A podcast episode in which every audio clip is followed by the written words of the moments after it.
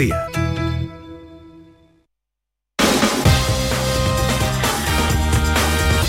Canal Sur Radio, gente de Andalucía, con Pepe La Rosa. Buenos días, soy Francisco Carrellán, de la taberna Tío Paco de Matalascaña. Os doy la bienvenida al programa 240 de Gente de Andalucía, presentado por Pepe da Rosa y la maravillosa Ana Carvajal. Saludos. ¡Hola, hola!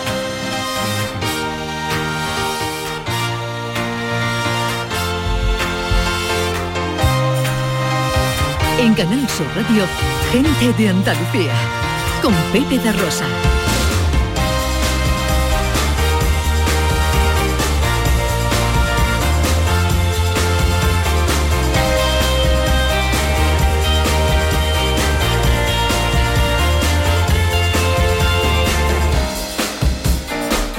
Hola, ¿qué tal? ¿Cómo están? ¿Cómo llevan esta mañana de domingo 17 de abril de 2022?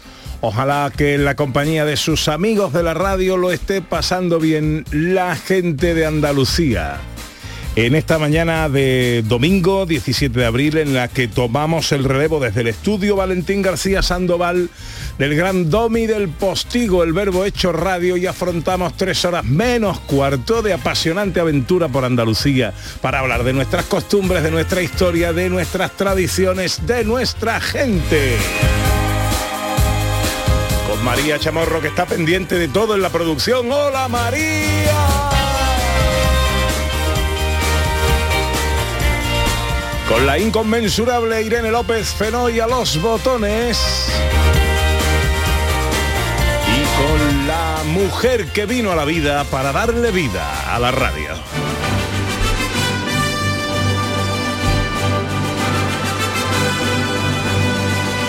Ella es madrina imperial de mi centuria romana. Ella es explosión floral en primavera temprana cuando mi tierra mariana se rompe en brotes de azar. Ella es un pollo al horno, para un motero su casco, carretera sin atasco en operación retorno. Ella es gasolinera con los precios de hace un año. Ella es factura de Endesa con los precios de hace un año. Ella es lo más anhelado que ansía mi devenir. Euromillón acertado, el libro de Paquirrín, el decibelio de mi micrófono, el búmetro de mi auricular, es mi compás más isócrono. Ella es Ana Carvajal. Hola Ana, buenos días. Buenos días. Lo de pollo al horno que era lo único que rimaba con retorno. Bueno, ¿no? es que lo de no, no, pero es que estaba pensando esta mañana, ahí era temprano, pero estaba pensando cuando está desaviado. Que- Un pollito al horno está Claro, es que a- a- en casa estamos desaviados después de la Semana Santa y, y muchos eh, días sin ir al súper. Entonces, eh, eh, de pronto, oye, un pollo asado de eso. Eh, bueno, rico con su salsita, con eso te da la vida. Sí que te- sí, no, no, sí, eso es verdad. Lo que pasa es que está bien metido un poco extraño, así, ¿no? Bueno, Sí. porque tú sabes que la... pero es verdad, todo yo- lo que tú dices es verdad. Yo ah, hago ejercicio de libertad poética, ¿vale? bueno, eh, usted está bien, ¿no? Yo estoy maravilloso. Yo como la que se come el pollo al horno, no como el pollo al horno. También si está uno desaviado puede ir a la taberna Tío Paco, ¿eh? en Matalascaña, que no vea cómo Paco se come. Cómo se come Tío Paco. Y yo me da mucho gusto que hoy hayamos arrancado el programa con uno de sus cocineros, Francisco, mi amigo Francisco, que es un fenómeno y que sitio más que recomendable. Pues ya sabéis que a nosotros nos gusta que cada sábado y que cada domingo este programa arranque con la voz de nuestros oyentes. Este año, gente de Andalucía arranca con los saludos de la gente de Andalucía. Buenos días, majarones. Soy José Mudarra, de Sevilla. Y aquí comienza el apasionante y emocionante programa número 186. Bienvenidos de Gente de a Andalucía. Gente de Andalucía. Y aquí comienza el programa número 177. Buenos días, soy Lola, de Y Granada. aquí comienza el programa número 179 de Gente de Andalucía. Ellos ya lo han hecho. Si quieres hacerlo tú también, envíanos un WhatsApp al 670-944-958 y te contestaremos con el número de programa que tendrás que presentar. Recuerda, envíanos un WhatsApp al 670-944-958 y anímate a ser la primera voz que suene en Gente de Andalucía. Un poquito de sumario. Hoy nuestro paseo comienza en Granada, Córdoba, Málaga y Sevilla. Una resurrección explosiva en Cuyar Vega. Dos citas museísticas. Mujeres y arqueología en Córdoba. Y Museo de la Educación de Alaurín de la Torre, elegido el mejor de España. Las aventuras de Gordalete y Manzanilla, un cómic para acercar a los más pequeños al mundo de la aceituna. Y un libro que nos narra el día a día de un corresponsal andaluz en el Cairo, la gran capital de los árabes. Música y libros con el profesor Carmona, filosofía con Raquel Moreno y risas de resurrección con David Jiménez. Las fotos con María Chamorro, la ciencia y la tecnología con Raquel Campuzano y José Manuel Iges. Una receta en un minuto con Dani del Toro. Todo esto y mucho más hasta las dos menos cuarto de la tarde si tienen ustedes la bondad de acompañarnos como siempre aquí en Canal Sur, como siempre aquí con su gente de Andalucía. Hola, buenos días, hoy me siento bien. Yo me vengo arriba y me subo por la pared. Llega la mañana y no me puedo parar. Vivo peleando en el ojo del huracán. Hoy terminaremos un poquito antes porque hay fútbol. A las dos menos cuarto llegará el hombre del swing, el gran Jesús Márquez y todo el equipo de la gran jugada a tomar el relevo de este micrófono, informaros de todo lo que pasa y pase esta tarde de fútbol. Bueno, eh, ya sabéis que este paseo nos gusta darlo juntos a través de redes sociales, Twitter y Facebook, en Gente de Andalucía, en Canal Sur Radio, y también a través de un teléfono de WhatsApp, un no teléfono de WhatsApp estos días, porque eh, nos está haciendo la puñeta, pero redes sociales sí que tenemos. Y, mm, y hoy celebramos un día muy especial, ¿no, Ana? Hombre, para mí especialmente especial. Hombre, Fíjate, tú- porque es que me, no estreno, me estreno porque hoy es el día de los padrinos y las madrinas.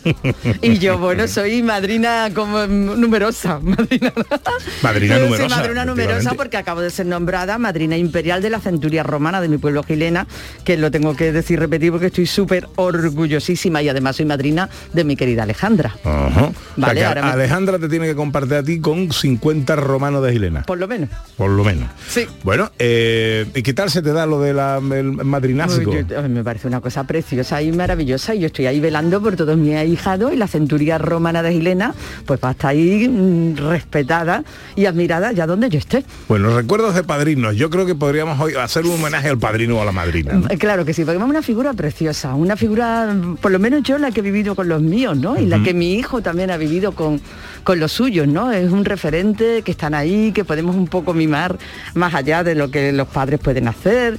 Eh, me parece una figura muy bonita. Especialmente en el sur, la figura del compadre eh, Sí. es, es prácticamente una extensión de la familia, ¿no? Eso es. No nombra uno padrino de sus hijos a cualquiera, ¿no? Entonces, bueno, ¿por qué no nos habláis de vuestros padrinos y de vuestras madrinas? ¿Qué relación tenéis con ellos?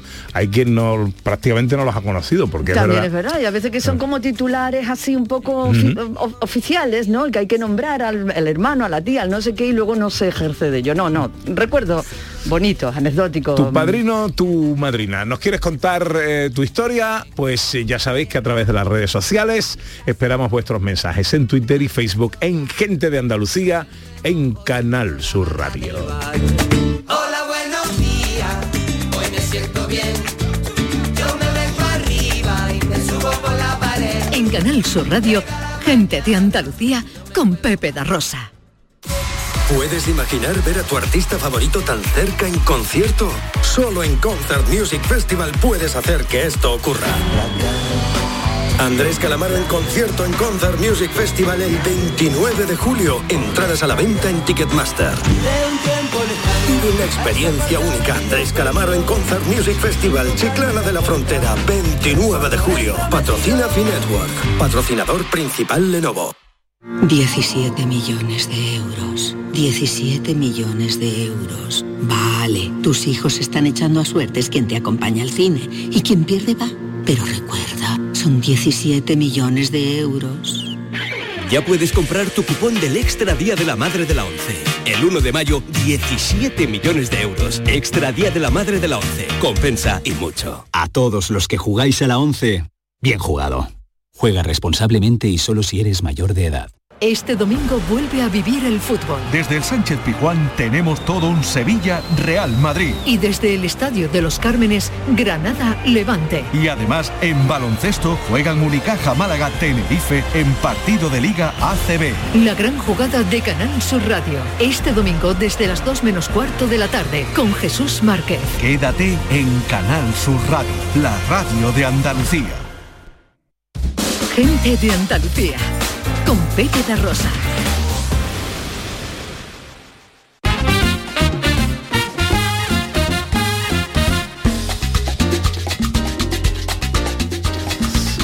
Pasan 14 minutos de las 11 de la mañana de este domingo que se presenta con los cielos despejados en Andalucía, con poco viento y con unas temperaturas que suben hasta 31 grados. Hoy vamos a tener en Sevilla, 30 en Córdoba y Huelva, 29 en Málaga, 28 en Granada, 26 en Jaén, 24 en Cádiz y 23 tan solo en Almería. Arranca ya nuestro paseo. Hoy lo hace en Granada. Granada, tierra ensangrentada en tardes de toro. Mira. Mujer que conserva el embrujo de unos ojos moros. Concretamente en Cuyar Vega, que eh, volverá a vivir hoy eh, una resurrección muy explosiva, Ana, con más de 100.000 petardos. Así es, la conocida como procesión de los petardos, que va a batir este año un nuevo récord. Imagínate, dos años sin celebrarse. Pues eh, los vecinos han adquirido más de 100.000 petardos, así que aquello va a ser bastante explosivo con la procesión del niño resucitado. Vamos a saludar a su alcalde, Jorge Sánchez, es el alcalde de Cuyar Vega y nos atiende amablemente esta mañana. Hola alcalde, muy buenos días. Muy buenos días, ¿qué tal? Oh, encantado de saludarle, alcalde. Con cuánta energía ha entrado, qué bien. Eh, ¿A qué hora empiezan los petardos? Bueno, pues la procesión es a las doce y media, pero ya media orilla antes o 40 minutos antes, pues ya empiezan con los prolegómenos y bueno, ya se pueden ir escuchando algunas algunas explosiones cerca de la puerta de la iglesia. me, mm, me, gusta y, y, y, quiero además decirlo, me place decirlo, que eh, los vecinos, más de 150 vecinos y vecinas, han realizado un curso reglamentario que les permite eh, hacer uso de estos petardos. Pues sí, en 2013 cambió la legislación y, y, este producto que utilizamos no está marcado por la CE y solamente se fabrica a pedido eh, a municipios que tienen la condición de, de, que su fiesta es de interés cultural, tradicional y religioso. Uh -huh. Y para ello, eh, los vecinos que quieren formar parte o participar activamente en esa fiesta explotando este tipo de artificios, pues tienen que pasar un curso de formación que ya hicieron en dos tandas los vecinos y hay unos 168, 170 aproximadamente habilitados para ello. Estupendo, pues vamos a contar en qué consiste esta tradición que como bien ha dicho alcalde está declarada por la Junta de Andalucía fiesta de interés cultural, tradicional y religioso. ¿Cómo se desarrolla? Bueno, pues la, la fiesta eh, ya ha tenido ya ha tenido algunos episodios anteriores. El sábado al mediodía tiene la recepción de la imagen en la casa de un miembro de la hermandad Luego por la noche hay una procesión por el pueblo de camino a que va el párroco con la comitiva a recoger esa imagen y volverla al templo. Y ya hoy domingo, que es el día, el día fuerte, pues es cuando sale la procesión. Sale la imagen del niño resucitado, que es otra cosa muy peculiar, que no es un Cristo de 33 años, sino un niño resucitado, y la Virgen del Rosario, que es la patrona del pueblo. Cada imagen sale por un camino diferente del pueblo y se reúnen en una plaza que hay justo en el centro, a mitad de camino. Ahí hacen las famosas reverencias, que son uno, una especie de, de, sube y baja de cada imagen hasta que la enfrentan cara a cara, que es como representa el encuentro del hijo con su madre. Es Alcalde. el momento más álgido, donde más, eh, más funcionan los artificios, y bueno, ya de camino pues vuelven las dos imágenes hacia el templo. Alcalde, ¿qué representa ese niño resucitado? Que me llama mucho la atención. Pues el niño resucitado que representa es pues la resurrección de Cristo y aquí se hace no como un Cristo de 30 años, sino como un niño porque lo bonito de esta procesión es que hay un encuentro con su madre y qué mejor encuentro con su madre que sea un niño que, bueno, la imagen por la, un niño de unos 10, 11 años que se encuentre con su madre. Uh -huh. La verdad que me parece una preciosidad uh -huh. que todo eso se celebre pues con Muy la explosión de la alegría pues eh, representada en esta explosión de estos más de 100.000 petardos que hoy van a sonar en las calles de Cuyar Vega. Alcalde, ¿desde qué hora y hasta qué hora? Pues la procesión suele salir entre 12 y media y una menos cuarto y es muy cortita pero muy intensa, dura unos 35 minutos, 35-40 minutos. Eh, es muy cortita y bueno, cuando hablamos de 100.000 petardos parece que, que son muy grandes, pero son unos petardos pequeñitos que funcionan a, a base de impacto con el suelo y que bueno, que la gente y además los que están formados saben utilizarlos correctamente. Bueno, pues será una fiesta de ruido eh, también a partir de las doce y media cuando sale eh, la procesión. Jorge Sánchez, alcalde de Cuyar Vega, muchas gracias por atendernos, amigo, y feliz resurrección. Gracias a vosotros.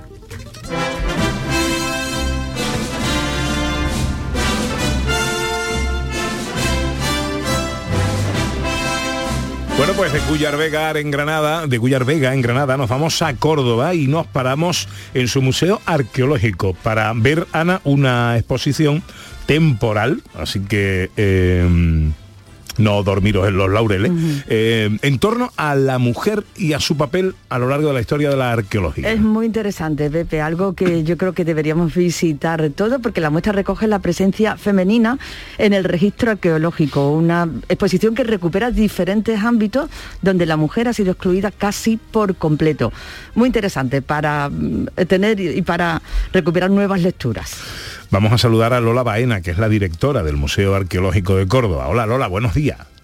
Buenos días, Encantado de saludarte, amiga. encantada de estar con vosotros de nuevo. Eh, cuéntanos, ¿cómo se fundamenta? ¿Cómo se, eh, en- ¿En qué se basa esta exposición que planteáis? Bueno, pues os cuento que el museo lleva ya muchísimo tiempo trabajando a nivel científico y de investigación en las colecciones que tenemos para recuperar la memoria de ese 50% de la población que normalmente no está reflejado en los museos, que son las mujeres. Entonces llevaremos como, no sé, unos 12 o 13 años trabajando en estos temas.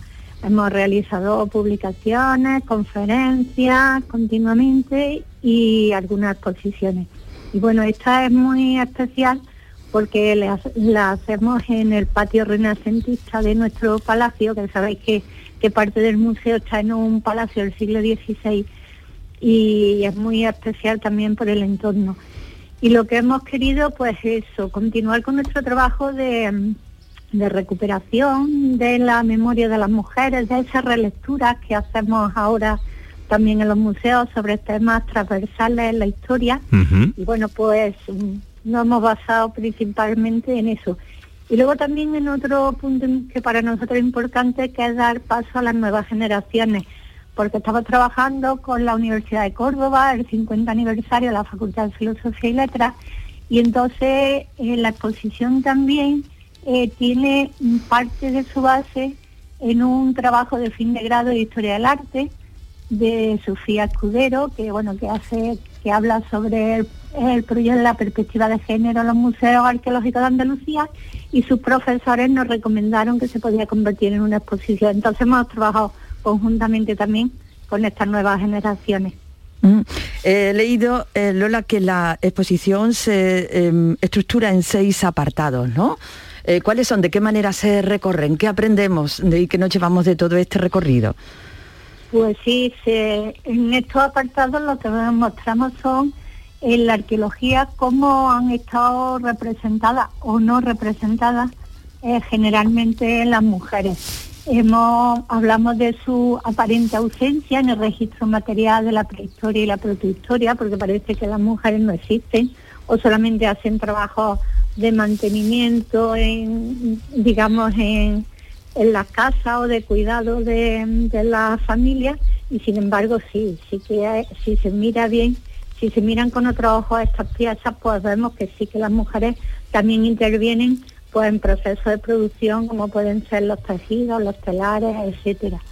Luego también hablamos de, bueno, evidentemente la función de la maternidad, ¿no? La maternidad está ahí y cómo se ha interpretado a lo largo de los siglos. Y hablamos, bueno, pues desde las diosas madres prerromanas, de cómo se representan, de los votos. Eh, tenemos un voto curiosísimo de Torre Paredones, que es una mujer embarazada, porque es un santuario que está dedicado a la fertilidad y a la salud. Pero a la vez tenemos las imágenes también de las vírgenes del siglo XV y del siglo XVI que también conserva el museo. Tenemos una imagen de alabastro muy bonita de la Virgen y ahí hablamos, como digo, de la función de la maternidad. Y luego pues también de las imágenes estereotipadas que se hacen representando a las diosas, ¿no? Bueno, pues, también entra ahí la imagen de, de la Virgen, como la Virgen María recoge muchos elementos de esa, de esa diosa antigua. Y ya entramos, bueno, pues la relevancia que, que tuvieron las mujeres, que aunque no la tenían, digamos, eh, de facto, no tenían Mm. los derechos reconocidos, eh, sí, sí tuvieron a través de sus contribuciones, a través de su dinero, pues la contribución a la comunidad con grandes construcciones y bueno, pues eso, contribuyeron a beneficiar a sus conciudadanos a través de su propio dinero. Y eso se llaman, bueno, benefactoras de, de la comunidad o un término que se ha acuñado ahora que tiene que ver con el mecenazgo, pero que las investigadoras actuales llaman matronazgo, porque fue muy fuerte tanto en época romana como en época andalusí, aquí en Andalucía, ¿no? Como estas mujeres intervienen en construir ciudad. Y luego, pues la integración también de la mujer en la estructura social, ¿no? En esas estructuras sociales estratificadas, en que, bueno, parece que, que hay determinadas mujeres, pues tanto esclavas como libertas, que no tenían ningún papel y sin embargo sí lo tuvieron. Y a través de las inscripciones, que tenemos muchísimas, pues se ve cuál fue, cuál fue su papel. Y Y luego ya entramos en un último, último, que es el, eh, la invisibilización de las mujeres, esas mujeres anónimas en la historia, que no conocemos sus nombres, pero que también construirían civilización. Y que forman parte de la historia, sin duda. Invisibles u olvidadas, mujeres y arqueología. Esta es la nueva exposición del Museo Arqueológico de Córdoba, que podemos ver en qué horarios, eh, días y hasta cuándo. Pues eh, va a estar bastante tiempo, va a estar hasta el 25 de septiembre y en el horario habitual del museo. El horario habitual del museo es de martes a sábado, de 9 de la mañana a 9 de la noche y luego los festivos, los días festivos y domingos, pues de 9 a 15 horas, a las 3 de la tarde. O sea que tienen un amplio, vamos, un amplio tiempo para poder ir a verla. Y bueno, lo recomendamos porque pensamos que es de justicia pues reconocer lo que hicieron nuestros antepasados Claro que para sí. que nosotros hoy seamos como somos. Lola Baena, directora del Museo Arqueológico de Córdoba, gracias por atendernos y feliz domingo, amiga. Pues muchas gracias a vosotros. Feliz domingo. ¿Qué nos cuentan los oyentes, Ana Carvajal? Pues mira, José Rubio, el rubio de Prado Llano, eh, dice, felicidades para mis padrinos, que no los recuerdo porque me vine muy chico de Holanda. Y felicidades para excelentísimo señor alcalde de Sevilla Este. Cántate algo, David. No hace falta que la anime. Hoy sí. es el cumpleaños de David Jiménez. ¿eh? Sí, no luego, se luego. sabe la edad, ¿eh? El David es el hombre sin edad. Nah, Pero- eternamente joven. Dice Isabel que claro que recuerda a su madrina, que fue su abuela, Dios la tenga en la gloria, y la verdad es que ha desempeñado su papel tan a la perfección que le dio celos a mis padres. Mi padrino lo he visto muy poco, pero me deja, des- eh, me deja un súper recuerdo, un buen amigo eh, para mí. en el Día del Padrino y de la Madrina, en nuestras redes sociales, Twitter y Facebook, en Gente de Andalucía, en Canal Sur Radio, estamos ahora en Málaga.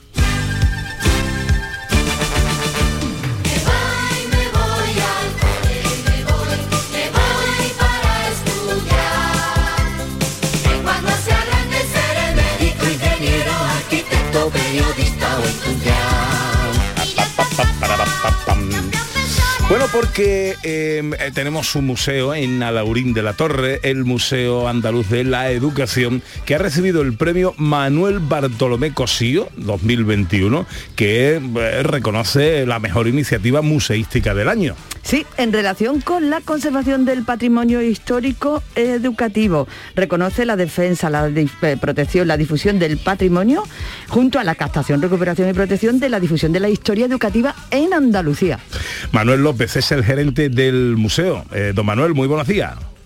¿Qué tal? Buenos días. Encantado de, de estar hoy con vosotros. Igualmente, felicidades por el reconocimiento. ¿eh?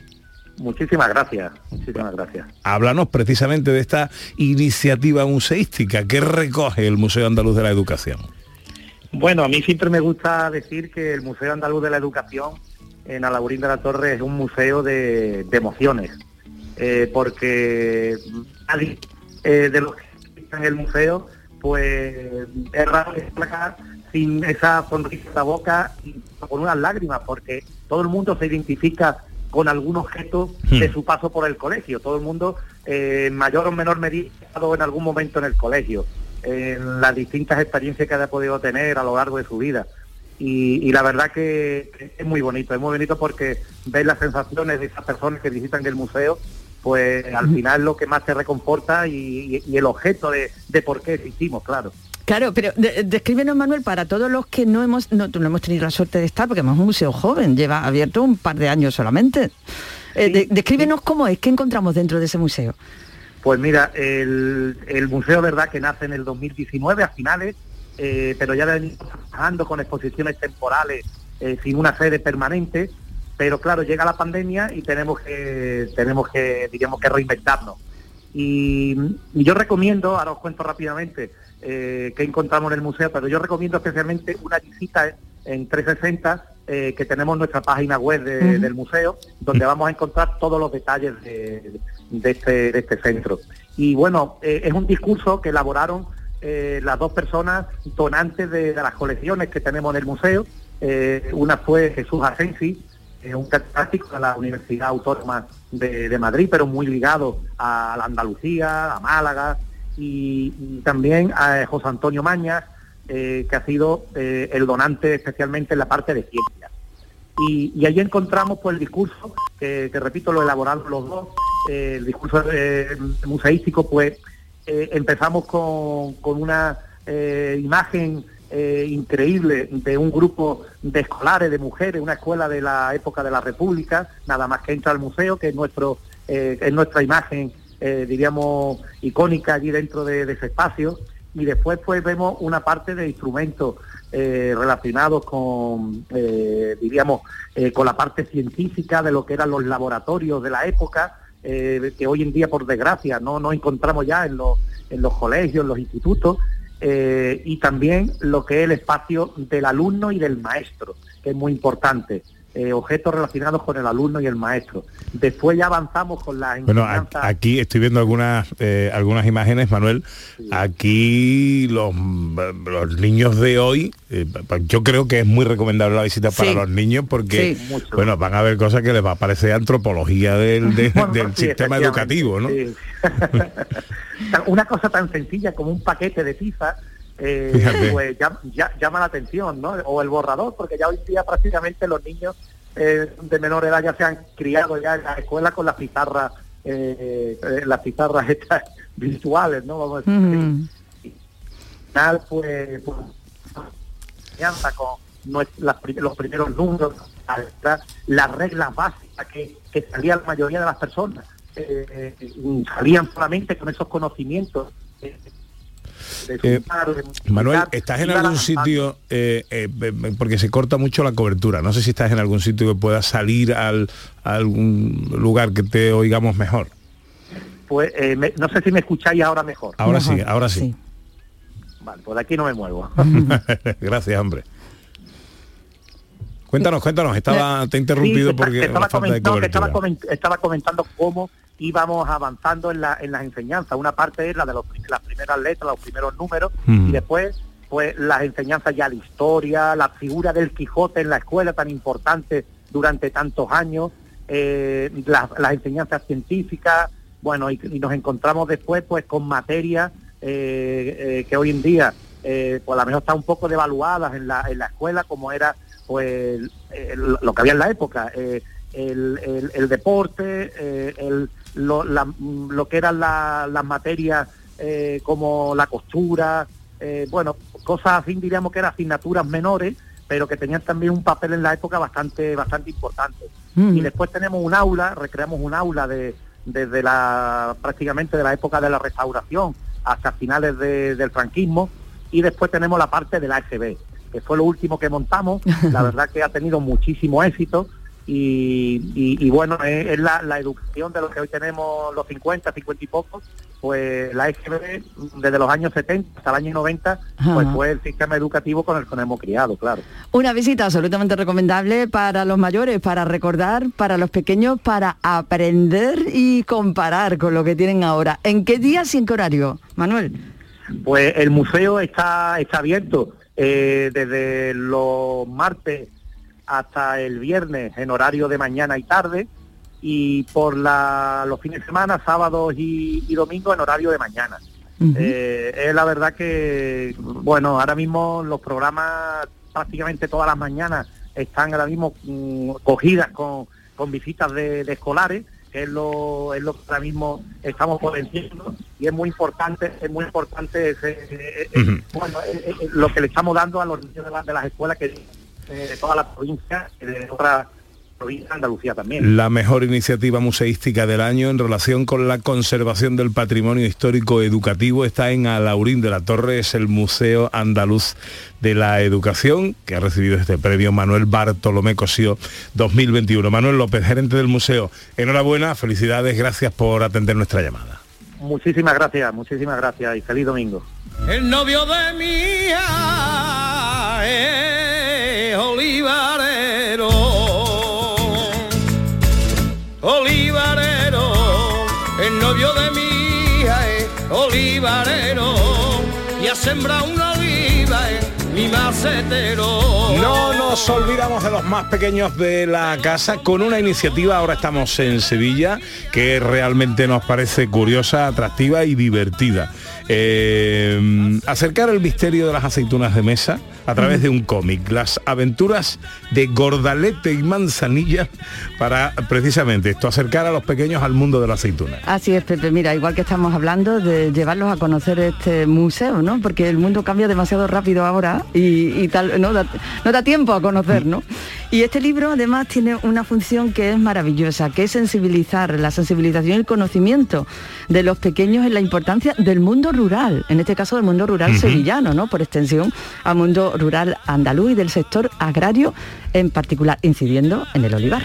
Rosario Acosta es secretaria general del Consejo Regulador de la IGP, la Indicación Geográfica Protegida Aceituna Manzanilla y Aceituna Gordal de Sevilla. Hola Rosario, muy buenos días. Hola, muy buenos días. Bueno, nos encanta la iniciativa, ¿eh?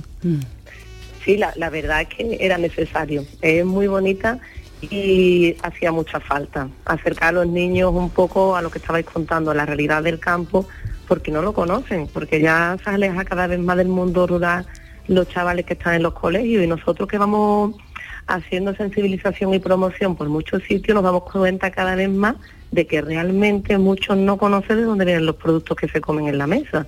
Algunos piensan que vienen de por- cualquier supermercado que no quiero decir nombre, ¿no? Y a- era necesario, era necesario poner en su sitio la misión de los agricultores y el trabajo que ellos tienen. ¿En qué detalles hacéis incidencia eh, a través de este, de este proyecto? Pues mira, eh, lo que se ha hecho es contar, como habéis dicho, el misterio de las aceitunas a través de, de dos personajes, que son las manzanillas y las bordales, que son las típicas aceitunas de mesa que siempre se han conocido mundialmente como las mejores, ¿no? Las de Sevilla. Entonces, ellas lo que cuentan a través de como de 10 minicuentos o 10 capítulos, pues qué está pasando en el campo. O sea, todo em- empieza porque está habiendo un problema, el campo está triste y se está, están desapareciendo las aceitunas de, de los olivares sevillanos. Y a través de una amiga que es una liebre, que se llama, tiene un nombre muy gracioso, que es Écija, como el pueblo sevillano de Écija, pues se suben en ella y van recorriendo pues distintas aventuras para ver por qué se están quedando los olivos sin aceitunas, por qué están tristes, por qué están mucho y por qué han perdido la ilusión los agricultores de cultivar a sus amigas, que son el resto de aceitunas. Incluso se meten a ver mm, problemas de que hay muchas aceitunas, como forasteras, ¿no? Aceitunas que vienen, que de dónde han salido si no están en el campo de Sevilla, porque está lleno de aceitunas las fábricas en Sevilla. Todo esto contando, contado de una manera muy para niños, ¿no? Que no es un lenguaje técnico ni mucho menos, sino para que ellos entiendan. Entonces todo empieza ahí. Oye, ¿cómo que tantas aceitunas pero no están en los campos? ¿De dónde están viniendo? ¿Y cómo podemos recuperar la ilusión de los agricultores y volver a cultivar eh, estas preciadas aceitunas, ¿no? Y eh, es para leerlo. Eso Desde luego que sí. contar, es que es fundamental, Rosario, siempre lo decimos, fundamental el conocimiento para desde ahí el respeto y luego la valoración, tanto en el trabajo Claro, de nuestros claro. agricultores como en la valoración después a la hora de apreciar y de comer ese producto. ¿De qué manera podemos conseguir este libro para nuestros niños? Mira, eh, la forma que hemos visto más rápida y para llegar a cualquier sitio, incluso en los colegios, lo que hemos hecho, repartir, hemos mandado a través de la Delegación de, de Educación, pues eh, han colaborado en enviar un mensaje a todos los colegios de Sevilla y hay una página web donde está colgado todo el material digitalizado. O sea, el libro está físicamente y se va a hacer llegar a todas las bibliotecas municipales de los ayuntamientos de, de la provincia de Sevilla. Pero aparte, todos los colegios, o todo el que quiera, o sea, todas la- las personas que lo así lo quieran, se meten en la página web que es eh, www.gordaletimanzanilla.es y Ujú. ahí están el PDF completo de los 10 minicuentos. Pero además se han hecho movimientos, o sea, se han hecho videocuentos narrando también las historias que son muy divertidas para los más pequeñitos. Pero incluso tenemos otra parte donde están los podcasts, o sea, los, los audiocuentos, para poderlos poner, están subidos a Spotify y los puedes poner por móvil, tú te puedes ir a la cama con un niño, oye, venga, vamos a, te voy a contar un cuento y le pones por el móvil los cuentos y están súper curiosos. Y es- incluso lo que hemos hecho es trabajarlo, esa- um, el material para poderlo trabajar después, unos imprimibles, tú puedes descargarte también en esa misma página web, unos imprimibles donde puedes colorear este cuento, que es muy bonito, y actividades de sopas de letra donde se usan palabras típicas de los manijeros, ¿no? Eh, Pues yo que sé, el macaco. Acercar Eh, a los niños al campo, al mundo rural, al sector agrario para conocer de cerca, eh, por lo que a veces eh, por una cuestión cultural parece que está tan lejos, ¿no? Que piensa uno que las Pues sí. aceitunas salen de una lata eh, directamente.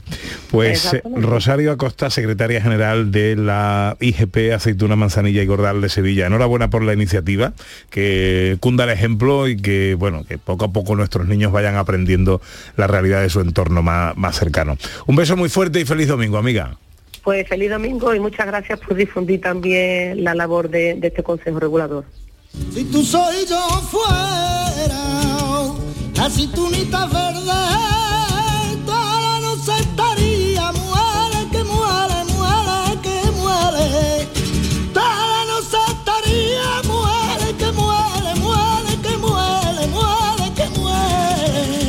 20 minutos faltan para las 12. Esto es Canal Sur Radio, esto es Gente de Andalucía. Enseguida nuestra gente interesante. En Canal Sur Radio, gente de Andalucía, con Pepe da Rosa. Noticias, tiempo, tráfico. Cada día desde muy temprano lo tienes en Canal Sur Sevilla, la radio de Andalucía. Si necesitas un electrodoméstico, ¿por qué pagar de más en grandes superficies? Ven y paga de menos en Tiendas El Golpecito. Tus primeras marcas al mejor precio y una selección de productos con pequeños daños estéticos con descuento adicional y tres años de garantía. Tiendas El Golpecito. Ahorra hasta el 50% en tus electrodomésticos. 954-100-193 y tiendaselgolpecito.es. Capicúa, empresa andaluza que elabora el aceite preferido por el profesional. Ahora también disponible en tu supermercado. Capicúa apuesta por la sostenibilidad y por ello lanza las primeras monodosis biodegradables. Pídelas en tu comercio habitual y también en los establecimientos de hostelería. Ayudemos todos al medio ambiente. Capicúa, el aceite para tu cocina. Bienvenidos a Sacaba. Mil metros de electrodomésticos con primeras marcas. Grupos Whirlpool, Bosch y Electrolux. Frigoríficos, lavadoras, hornos, vitros. ¿Quieres más? Aires acondicionados, aspiradoras, pequeños electrodomésticos. Y financiamos en 12 o 20 meses sin intereses solo tú y Sacaba. Tu tienda de electrodomésticos en el Polígono Store en calle nivel 23. Ven a ver nuestra exposición y sus 25 años de experiencia. Sacaba. Premios Carrusel Taurino 2021. Canal Sur y la Fundación Cajasol conceden estas distinciones a Álvaro Domecq, Premio Carrusel de Honor. José Antonio Morante Camacho, Morante de la Puebla, Premio Carrusel Taurino. El director general de la Radiotelevisión de Andalucía, Juan de Dios Mellado, y el presidente de la Fundación Cajasol, Antonio Pulido, entregarán los galardones en el Teatro de la Fundación Cajasol de Sevilla este miércoles 20 de abril a la una de la tarde. Síguenos en directo en RAI, Radio Andalucía Información, con el patrocinio de la Fundación Cajasol. ¿Por qué Agua Sierra Cazorla es única? El equilibrio de su manantial es único, el más ligero en sodio, la idónea para la tensión arterial, más rica en magnesio, calcio y bicarbonato. Y ahora Agua Sierra Cazorla con los refrescos saludables de verdad, sin azúcar y sin gas, más naranja y limón. Agua Sierra Cazorla, la única en calidad certificada. La mañana de Andalucía con Jesús Vigorra es tu referencia en la radio. Con la última hora del día, Toda la actualidad. la información más cercana que buscas y el mejor entretenimiento. La mañana de Andalucía con Jesús Vigorra. Contigo desde las 6 de la mañana. Quédate en Canal Sur Radio. La radio de Andalucía. Gente de Andalucía. Con Pepe da Rosa.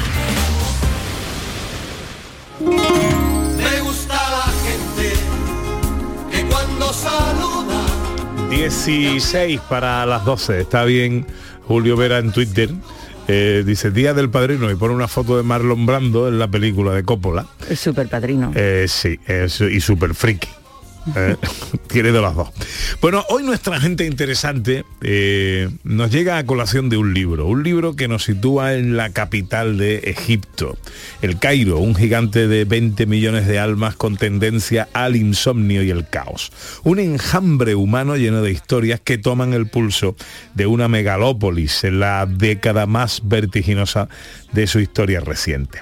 Este libro nos acerca a la aventura diaria de un corresponsal que vivió más de 10 años en la ciudad a partir de una amalgama de encuentros singulares y sorprendentes. Un verdugo del régimen, una mujer taxista, la madre de uno de los terroristas del 11S, el hermano del actual líder de Al Qaeda o una entrevista al presidente Abdel Fattah al-Sisi. Un libro que da voz a muchos de aquellos a quienes les ha sido negada. Su autor es Francisco Carrión, un granadino que a pesar de su juventud, tan solo 36 años, tiene una densa y brillante trayectoria profesional. Es periodista de El Independiente. Durante la última década fue corresponsal del diario El Mundo en El Cairo.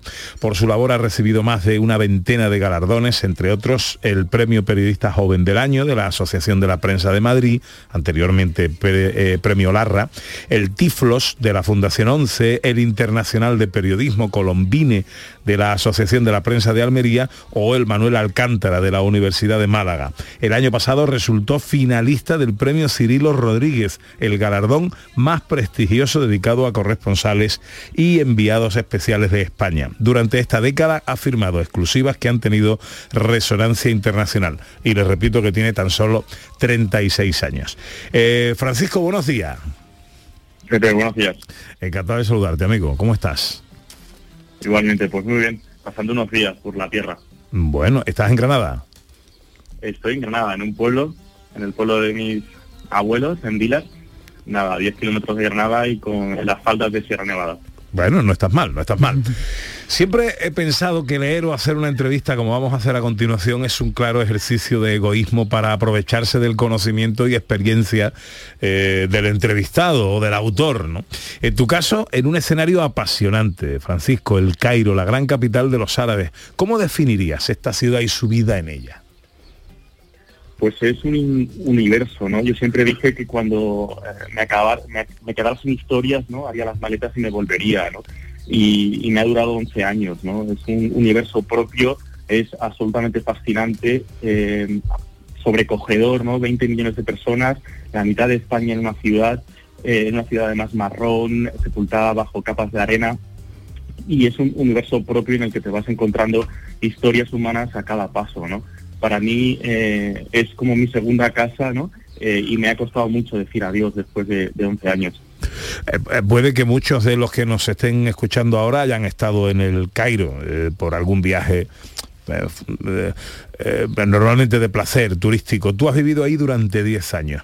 Nada que ver hacer turismo con vivir allí, ¿no? Así es, yo creo que, y eso es lo que intenta ofrecer el libro, ¿no? Una guía alternativa, eh, un recorrido eh, diferente por, por el Cairo, por el que ha sido mi, mi hogar durante 11 años. Eh, es una ciudad en la que se puede vivir muy bien, a pesar de todas esas diferencias culturales y sociales con, con España, ¿no? Yo desde el principio conecté con la ciudad y además pensé y, y sentí, ¿no? Que me reconocía en ella y la ciudad se reconocía en mí, ¿no? Eh, yo creo que por encima de todas las diferencias hay ciertas conexiones, especialmente con, con Andalucía, ¿no? Eh, para mí, cuando decía que era granadino sevillano, porque también tengo un pueblo en, en Sevilla del que, del que soy, Estepa, eh, siempre se me abrían las puertas, ¿no? Eh, porque era como el, el andaluz, ¿no? Eh, y yo creo que ahí sigue quedando mucha imagen de nosotros, ¿no? Y de lo que dimos a, a los árabes. Para in- introducirnos un poquito en, en el un poco en el contexto de todo esto, ¿podrías contar a nuestros oyentes cómo era tu trabajo diario durante todos estos años? Pues Pepe fue eh, un trabajo delicioso muchas veces y otras veces complicado, ¿no? Yo creo que hay que recordar que durante estos 10 años Egipto ha vivido una montaña rusa perpetua. Eh, yo llegué al Cairo en el último año de Hosni Mubarak en el poder, en una dictadura que estaba apurando sus últimos hábitos de vida, y luego eh, viví esa revolución, esos 18 días de protestas en Tahrir que todo el mundo recuerda, ¿no? Esa vibración colectiva que supuso la plaza y eh, luego las primeras elecciones y a partir de ahí un golpe de Estado. Y las cosas se pusieron muy complicadas, ¿no? Desde 2013 eh, he vivido eh, en una ciudad que ha sido difícil muchas veces para trabajar, con muchas presiones, con muchas mordazas y con momentos delicados, ¿no? En los que uno se, se jugaba la deportación, incluso la expulsión del país. Mm. Y ahora este libro, Francisco, vamos a hablar ah, de tu libro. ¿Qué cuentas en este libro? Pues son eh, 41 historias, ¿no? Eh, y son historias de personajes con los que me encontré durante estos años en el Cairo. Yo quería hacer un homenaje a la ciudad que, dejé hace justo un año ahora, en mayo de 2021, y quería hacerlo a través de, la gente, ¿no? Que su propia gente, sus propios habitantes contaran el Cairo. Y ahí, como decíais al principio, se van a encontrar personajes eh, muy variopintos, ¿no? Yo si me tuviera que quedar con alguno, me quedo con Sabek, con mi amigo Sabek, el sepulturero de la ciudad de los muertos. Hay que imaginarse una ciudad dentro de la ciudad, ¿no? Una ciudad de cementerios en la que viven los, los vivos desde hace décadas, o con Omar Sharif, eh, que conocí justo ya cuando en los últimos meses de vida eh, y cuando ya sufría Alzheimer, ¿no? Que esas son algunas de las historias que se pueden encontrar en el libro y que yo creo que describen una ciudad. Vos, ah, los sin voz, ¿no? Dices que, que cuentas, ¿no? Además de ellos, ¿quiénes más son los protagonistas del libro? Pues yo creo que son todos ellos. Yo se lo dedico también a los periodistas egipcios porque este libro eh, no se podría haber publicado si estuviera en el Cairo. Hay demasiadas mordazas, hay demasiados silencios eh, y yo se lo dedico también a los periodistas egipcios, a los revolucionarios que tenían mi edad cuando, cuando estuve con ellos en, en Tahrir y con los que he vivido estos, esta década. Hay que recordar además que hoy es un país absolutamente eh, oprimido, que hay decenas de miles de personas encarceladas, que hay otros muchos que viven un exilio interior muy doloroso, hay otros que perdieron la vida en, en este, en esta década y otros que tuvieron que abandonar el país, ¿no? Eh, y yo también se lo dedico a las mujeres, hay muchos testimonios de mujeres luchadoras. El Cairo es un territorio hostil para las mujeres, lo es para todos, pero especialmente para ellas. Y ahí está el testimonio de Nur, la taxista, o de Magda, la judía, que intenta mantener la memoria judía cuando ya eh, quedan pues tan poco fieles como la, la palma de una mano. ¿no? Eh, Entre ellos está también el hermano del líder de Al Qaeda o la madre de Mohamed Atta, recordamos el piloto del vuelo 11 de American Airlines. Eh, pues tengo curiosidad por saber qué te cuentan y sobre todo cómo te lo cuentan. Pues fue muy curioso, ¿no? Yo busqué a la madre de Mohamed Atta, a la familia de Mohamed Atta durante mucho tiempo. Eh, me hice pasar por un paciente porque supe que su hermana eh, tenía una clínica, ¿no? En el centro del Cairo. Eh, llegué hasta ella, pero cuando eh, me tocó el turno de la consulta ya se cerró en banda, ¿no? La familia no quería saber nada, eh, no quería hablar de- del tema.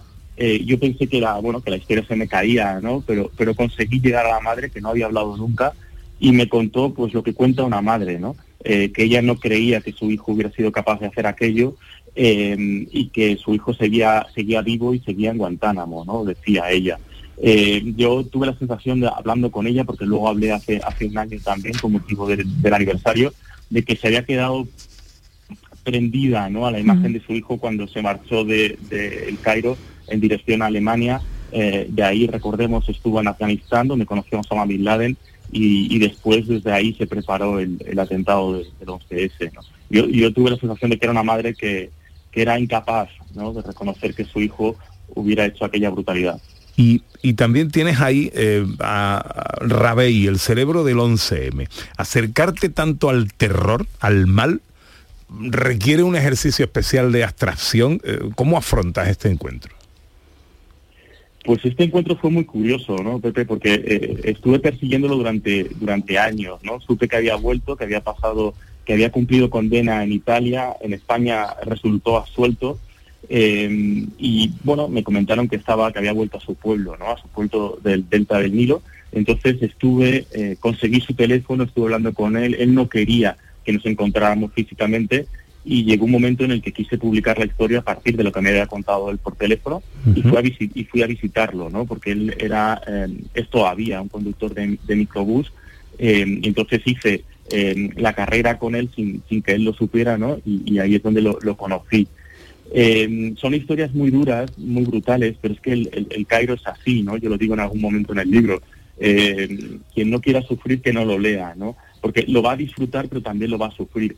Es una sociedad de, abismos, como dice el propio título, con muchas diferencias sociales, con muchas injusticias, y es una sociedad que, que es muy resiliente, que es muy resistente, pero que también tiene demasiados eh, claroscuros, ¿no? ¿Qué te hacía quedarte ahí, Francisco? Durante 10 años, una, eh, tú mismo describes ¿no? una relación de amor-odio. ¿Qué, qué, qué- qué hacía que no pudieras marcharte del Cairo? Eso me lo he preguntado muchas veces yo, Ana, pero era difícil responder, ¿no? Yo creo que como a otros compañeros lo que me, hacía permanecer ahí era la voluntad, ¿no? Seguir contando la, la realidad.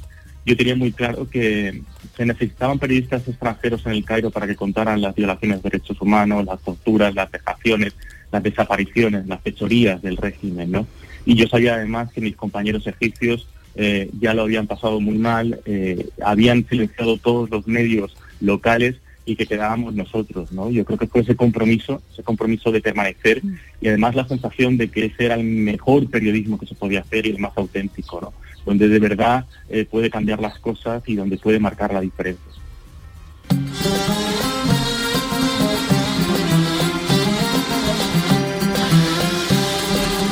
El Cairo, Vidas en el Abismo, un retrato a los sin voz de la gran capital de los árabes, Francisco Carrión. Es su autor, más de 10 años, súper joven, me llama muchísimo la atención vivir todo esto con tantísima juventud.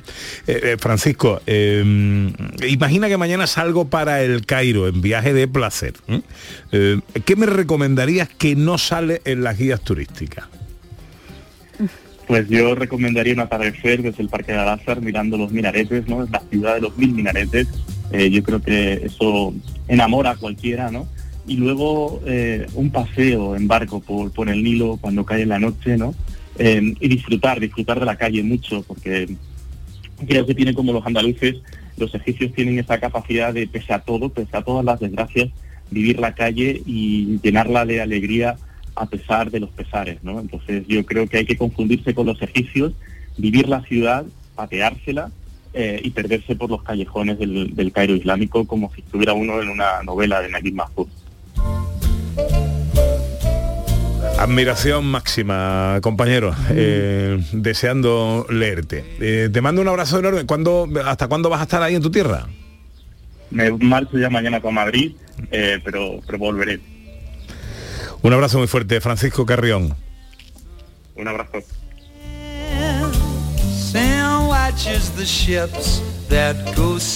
Impresionante, ¿eh? Impresionante. Yo creo que una lectura, bueno, mm, obligada, ¿eh? Obligada porque nos va a hacer cambiar nuestros puntos de vista y una re- referencia sobre muchas cosas.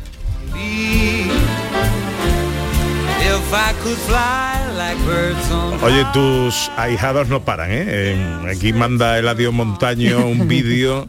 Dice, aquí tenéis a los ahijados de Ana, centuria romana de Gilena.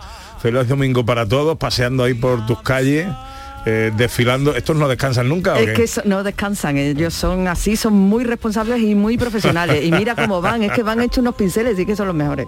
Bueno, que llega la información a Canal Sur Radio. Enseguida llegan los tres de Castilla.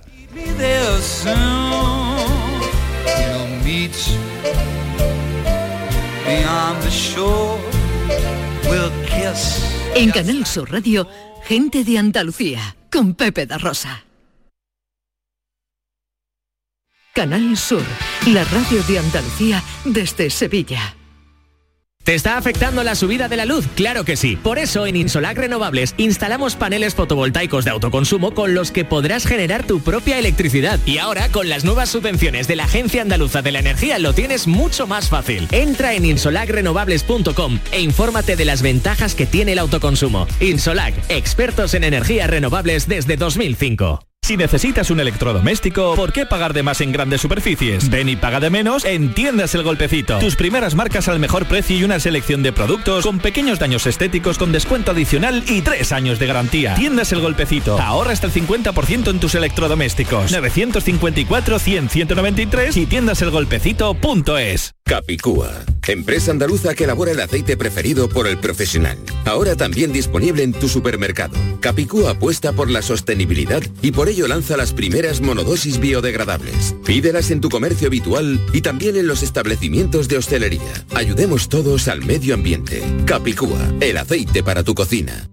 Porque viajar es soñar, yo quiero soñar contigo. Cierra los ojos, déjate llevar. Solo imagina una ciudad, una montaña, sobre ella un castillo y en su interior, como si de un cuento se tratara, una gruta con mil y una maravillas. Porque viajar es soñar, Aracena, la ciudad de la Gruta de las Maravillas.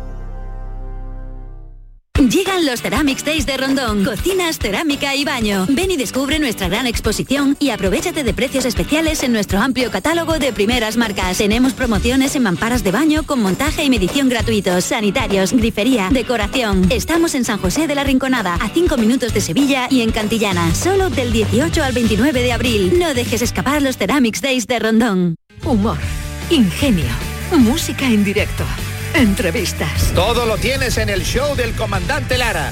Y te esperamos los domingos en la medianoche para que disfrutes de la radio más original y divertida. ¡Vas a flipar! ¡Síguenos! El show del comandante Lara. Este domingo en la medianoche. Quédate en Canal Sur Radio, la radio de Andalucía.